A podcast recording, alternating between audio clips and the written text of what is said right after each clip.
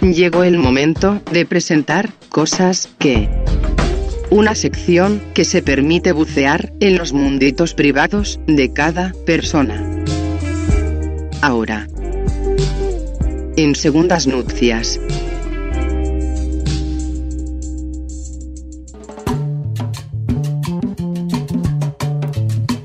Bien, entonces, estamos dentro del territorio de cosas que, y como decíamos al principio del programa, hoy vamos a estar hablando de eh, cosas de mierda que te pasaron en un laburo, y han llegado algunos mensajes.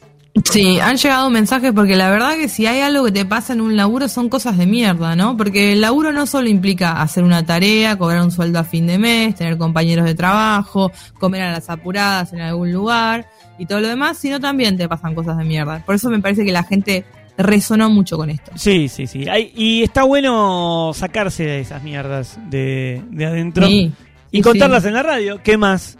¿A- a vos- ¿Vos tuviste experiencias así de mierda en, en laburos? Yo tuve, creo que el laburo que más sufrí de todos fue mi, uno de mis primeros laburos, que fue cuando trabajaba en un call center, ya con eso te digo mucho. Uy, yo trabajé. un- Yo, yo estuve ¿Sí? en un call- Ya. sí, claro. Mira, eh, atendiendo seis, seis horas por día un teléfono, en aquel entonces me acuerdo que atendía telefónica, pero lo peor, el peor momento Ah, yo lo, fue... hice, yo lo hice para DirecTV. Bien, bien. El, el peor momento fue cuando me tocó un supervisor que la verdad que era absolutamente machista, pero no sé si era machista, yo creo que ya tenía como un enseñamiento personal conmigo y la verdad que me hacía la vida imposible y la terminé pasando como el orto. O casualidad, las vueltas de la vida, un par de años después, varios años después, cinco o seis años después, me lo terminé cruzando porque eh, una vez llamé a alguien para que me instalara un aire acondicionado, llegó a casa, puerta de la casa, abro y era este muchacho quien había sido supervisor por el cual yo termino renunciando a ese Mirá. laburo. Y el tipo Fue después una- te instaló un aire acondicionado. Exactamente, de hecho fue la instalación de aire acondicionado más tensa que tuve en mi vida porque pero- no sabía de qué hablar. Pero vos le dijiste, che, vos estabas esa vez ahí. No, no, no, obviamente nos vimos y automáticamente nos reconocimos. Fue como, ah, sos Ah. Oh. vos, ah, sos vos, claro, ok. Él fue como, ok, y ahí... ¿Y no, no pensaste eh, en algún momento, y ahora que no estamos ninguno de los dos laburando ahí, te voy a recontraclavar estos cuchillos que tengo Estás en mi casa, te voy a matar, ¿entendés? Sí, sí, sí, no.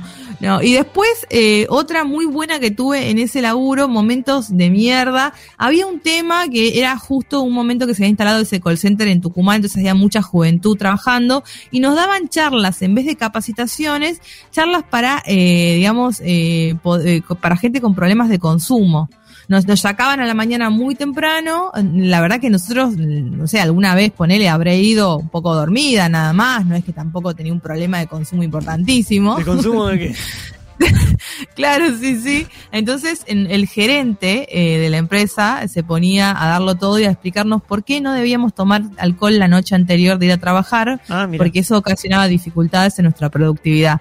Un momento de mierda, además, en donde por supuesto uno estaba con resaca, se dormía, se dormía, era rarísimo, era muy rara esa secuencia, pero bueno, qué sé yo, evidentemente lo vieron por ahí. Tuve, tuve un momento, pensaba hoy, em, cuando pensábamos la sección y eso, empecé a acordarme de, de- de algunas cosas. Em, yo, mi primer laburo, después que yo salí del, del colegio y mi viejo me llevó a laburar con él. En esa época mi viejo laburaba en, una, en, un, en un negocio de repuestos de auto acá en Warnes. Sí. Y, mm, y me llevó a laburar con él ahí, a hacer algunas cosas. Hacía, yo hacía, era, yo era como el. Primero tenía 10 18 años. claro, eh, claro. y todo el resto eran grandes. Y, Sí, grandes para mí en realidad. Eras el pibe, Era el nene, claro, era el nene que Claro. estaba ahí y, y tenía que hacer cosas que obviamente todos los otros no querían hacer. Eh, pero bueno, por suerte también me tocaba hacer el reparto de algunas cosas, entonces me iba a la mierda, me rajaba. Eh, y, y una vez me acuerdo que habíamos ido a almorzar y cu- cuando volvemos de almorzar, nosotros teníamos eh, el nuestro jefe que era el dueño, el, el dueño del local, el dueño todo, era, eh, era Jorge. Jorge se llamaba, ¿no? Bueno, no me acuerdo ahora. Eh, y mm, llegamos de, de almorzar Y estaba este tipo ahí que él no venía a comer con nosotros, él comía solo en su oficinita del piso de arriba. Sí. Y cuando llegamos, nos encontramos que en el suelo, en el piso, en el piso de, de- de la parte de atrás del local donde estábamos nosotros, estaba todo lleno de yerba eh, usada.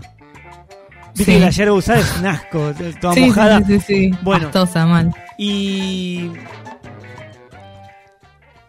llegamos y nos miramos así como diciendo, che, pero ¿qué, qué- qué pasó acá? Y aparece él y dice y me dice a mí, eh, Adrián, fíjate si podés limpiar esto, que se me cayó el mate acá.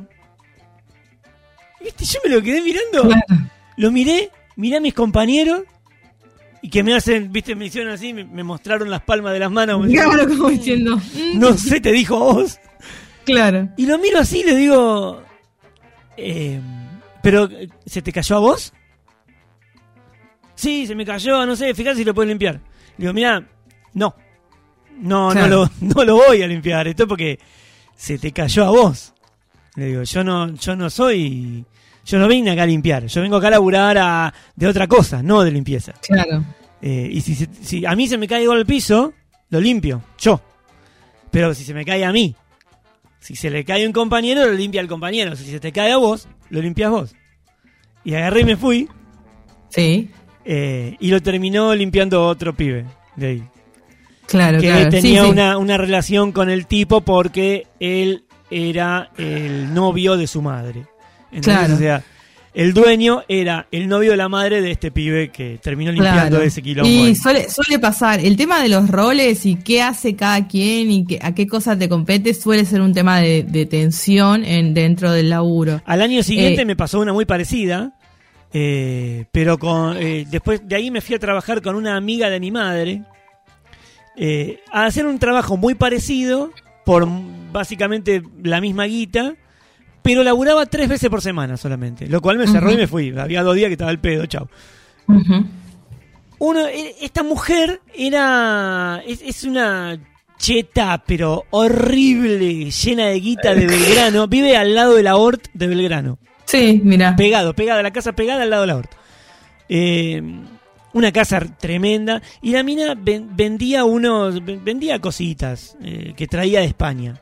Importada de España, de India, yo qué sé. Eh, como cosas para el. Para, no sé cómo explicarte. Como decoración del hogar.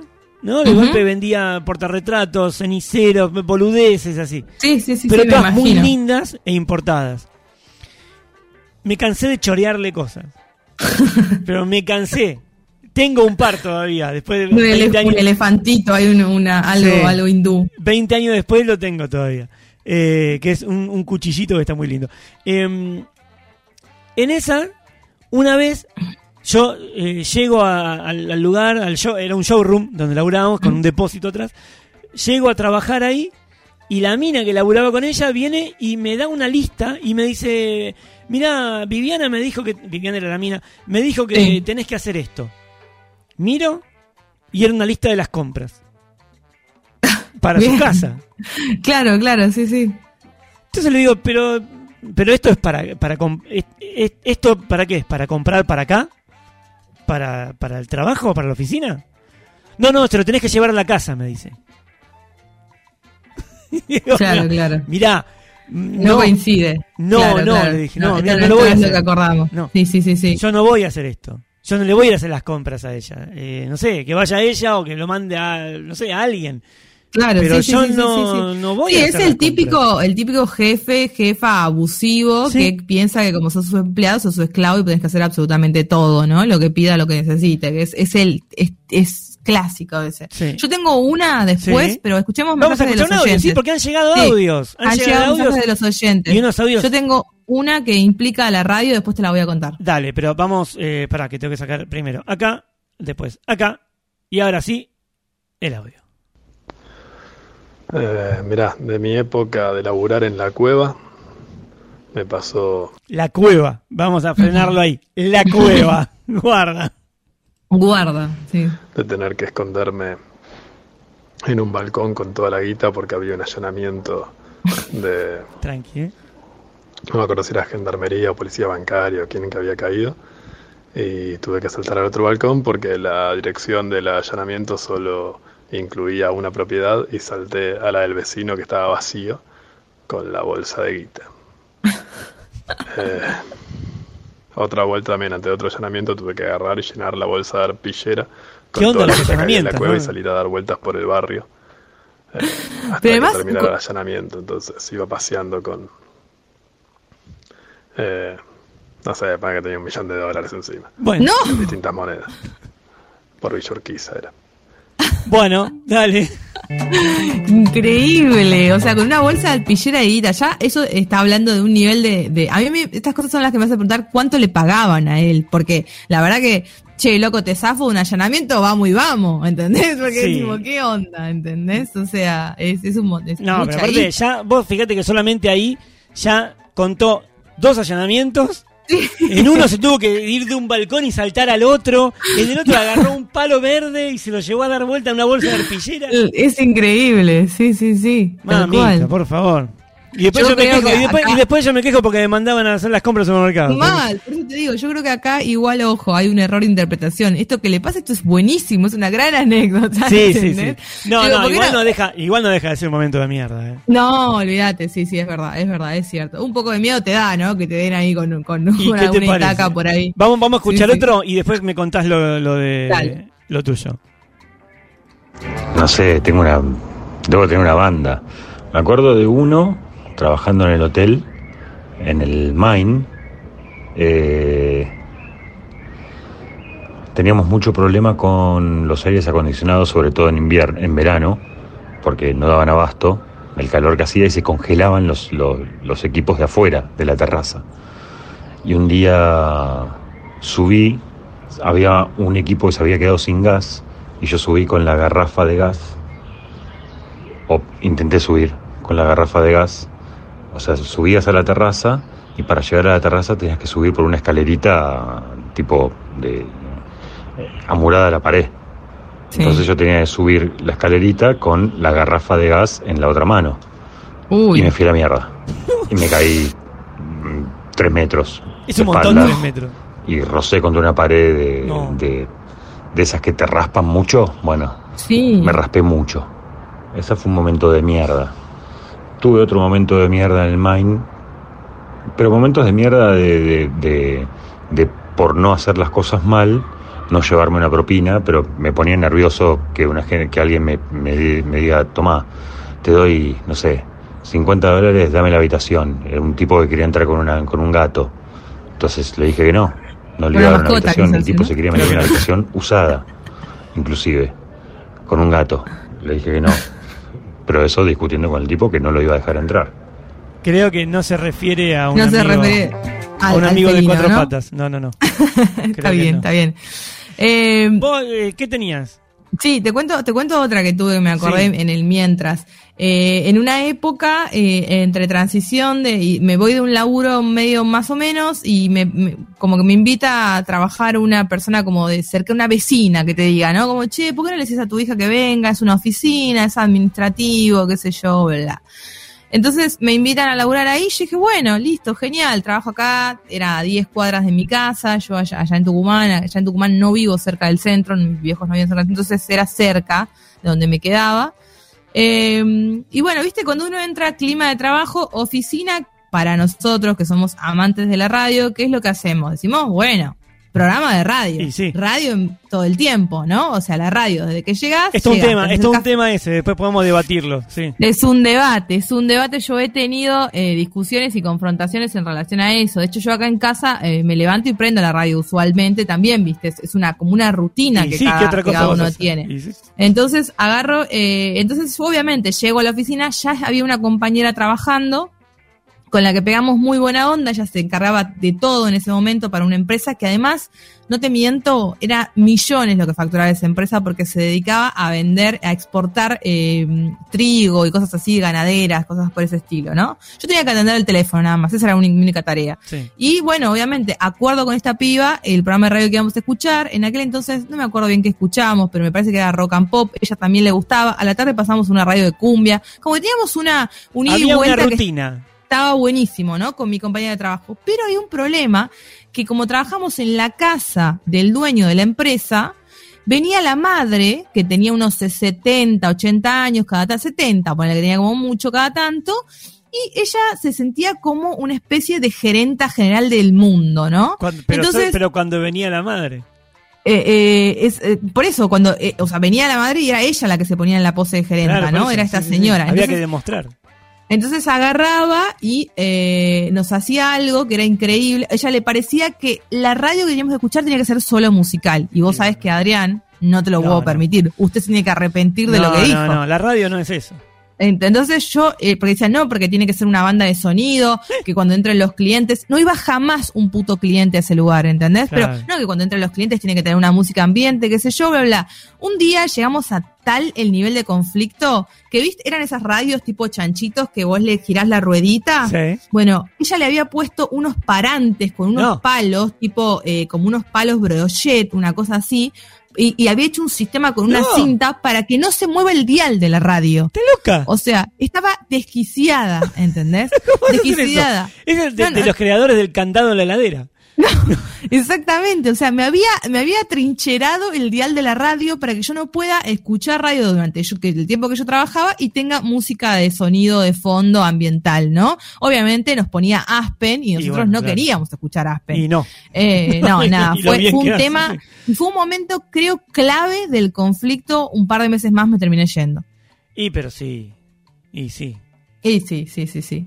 Mucho más no, no, no, no tenés para hacer ahí, me parece. No, no, no, no. Terrible, ¿Tenés ¿no? La, la verdad que mensajes? sí, el tema, el tema de la radio es, es todo un tema porque mm, eh, de golpe yo me acuerdo cuando empecé a trabajar en ese lugar que te decía de los repuestos de autos, eh, yo escuchaba a Fernando Peña en esa época, a la mañana. Claro.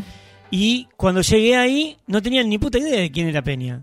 Obviamente, lo- lo- los que estaban ahí laburando. Y escuchaban cumbia, viste, yo qué sé. Entonces yo empecé a, a ponerlo de una.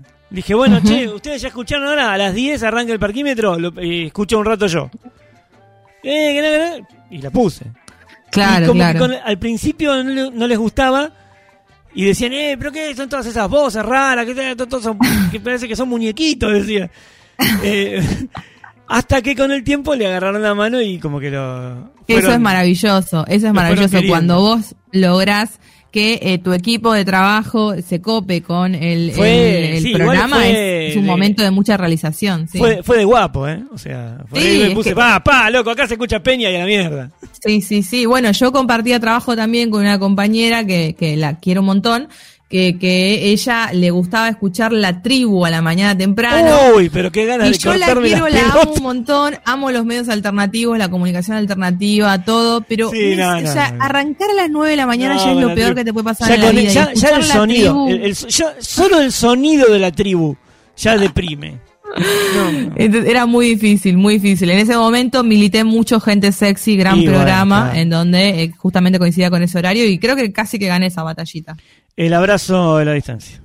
Trabajaba en una fiambrería de Recoleta que se llamaba El Queso Queso. Yo tenía 19 años y era un lugar donde el fiambre más barato en esa época estaba, no sé, 200 pesos los 100 gramos y era una locura porque era carísimo.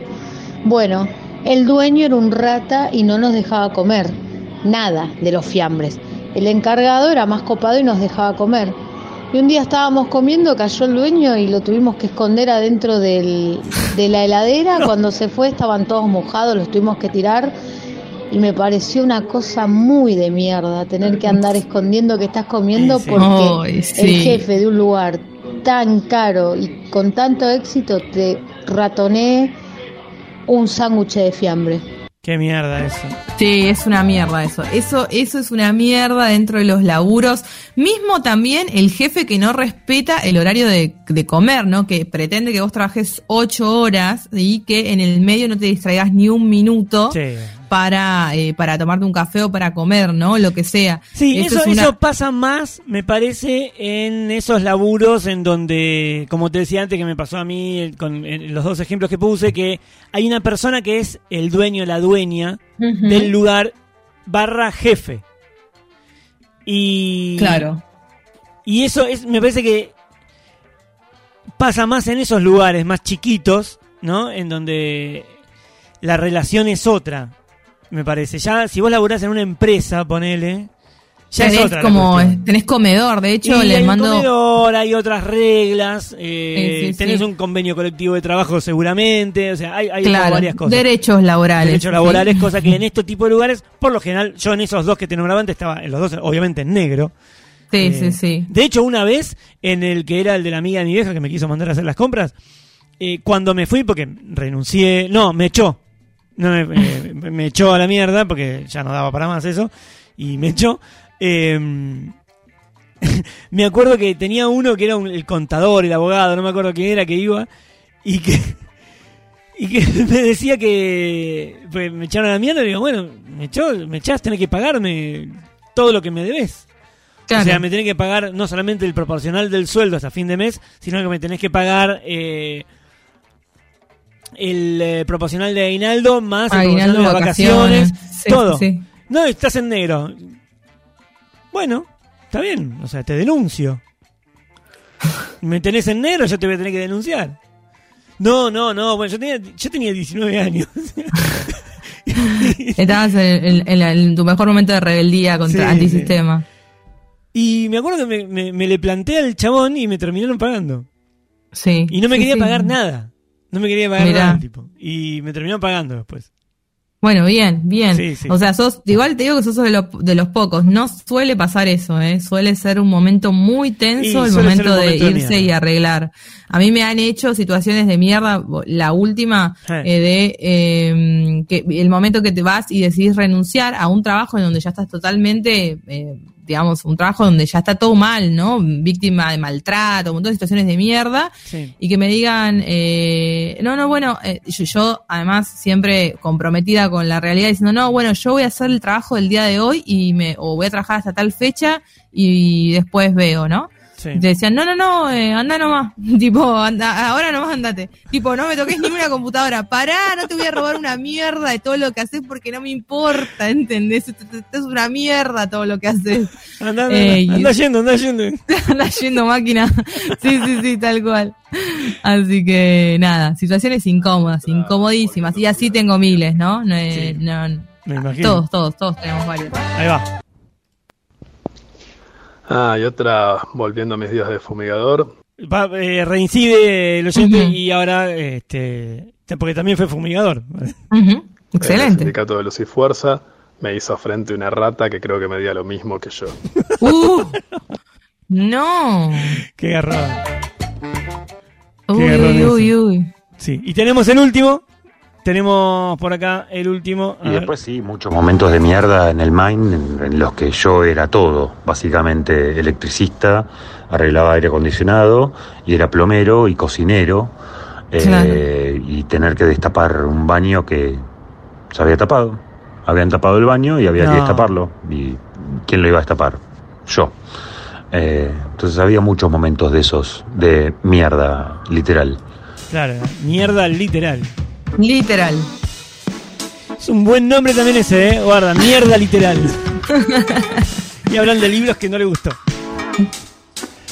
Bien, esto es lo que estamos escuchando ahora. Mi amigo Invencible.